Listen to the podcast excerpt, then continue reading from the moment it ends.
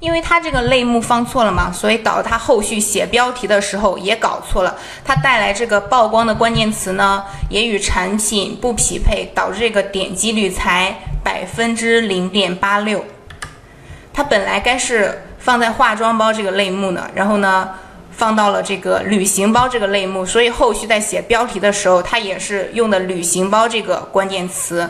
那我们就是我们顾顾客啊，他如果搜这个 travel bag，搜这个旅行包，他想要找的是我们图片上给大家展示出来的这四种包包，不是说是这样的一个小小的化妆包。好，我们现在已经初步了解了这个产品它目前存在的问题，点击率不高，然后销量评价也不多。那如果现在咱们想对它进行一个优化的话，该从哪些方面入手呢？我们优化产品的话，就是要站在买家的角度去思考问题。首先，我们可以来分析一下买家他购买这个化妆包的主要用途是什么。你可以去结合你这个周围的生活实际，或者说你到你这个竞争对手这个销量评价，到他这个评价下面，你去分析一下，嗯，购买用户他们那些评价，就能得出来。这个买家他买化妆包的主要用途是什么？那通过我们这个分析数据啊，得出来买家他购买化妆包主要用于旅行呀、出差呀、收纳等等这些用途上。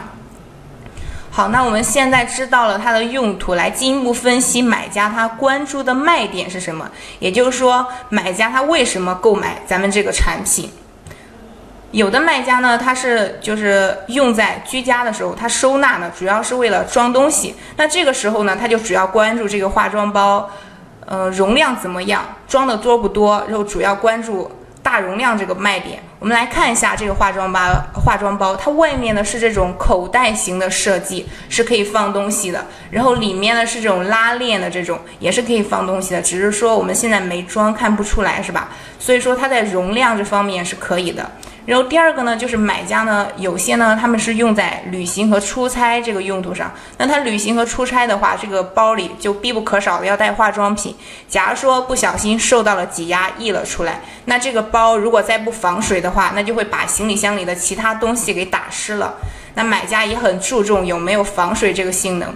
这个化妆包呢是没有防水这个性能的，它在这个产品详情页上有介绍，因为这里。我们没有给大家全部的截图过来玩，大家知道有它不防水就可以了。然后第三个呢，就是有的买家呢，他不希望就是别人看到我这个化妆包里头装的有什么，他很注重隐私。但是这个化妆包呢，我们也可以看到，它外面是这种口袋型的设计，是可以放东西的。那我把东西装到这里，很明显就没有隐私了，对不对？所以呢，这个在隐私性上呢，它也不强。然后第四点呢，就是。很多女孩子呀，在买这个化妆包的时候，会注重这个化妆包的外形怎么样。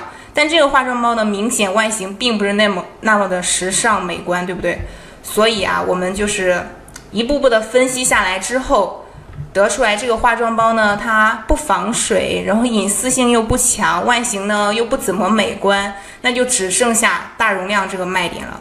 好，我们来总结一下。就是你在优化产品的时候呢，你可以就是先去分析一下自己的产品是否符合买家的需求。你在分析完之后呢，就知道你的产品存在哪些问题了。好，这款产品我们刚刚也说过了，它不防水，没有隐私可言，也不好看。那唯一的卖点就是大容量了。那能不能去着重的突出大容量这个展现方式呢？就像右边这个图片一样。所以我们在后续进行优化的时候，去重新拍这个主图的时候，那就可以把这个化妆包里装满化妆品呀，或者护肤品，然后再去拍照，突出这个包很能装，突出它有大容量这个卖点。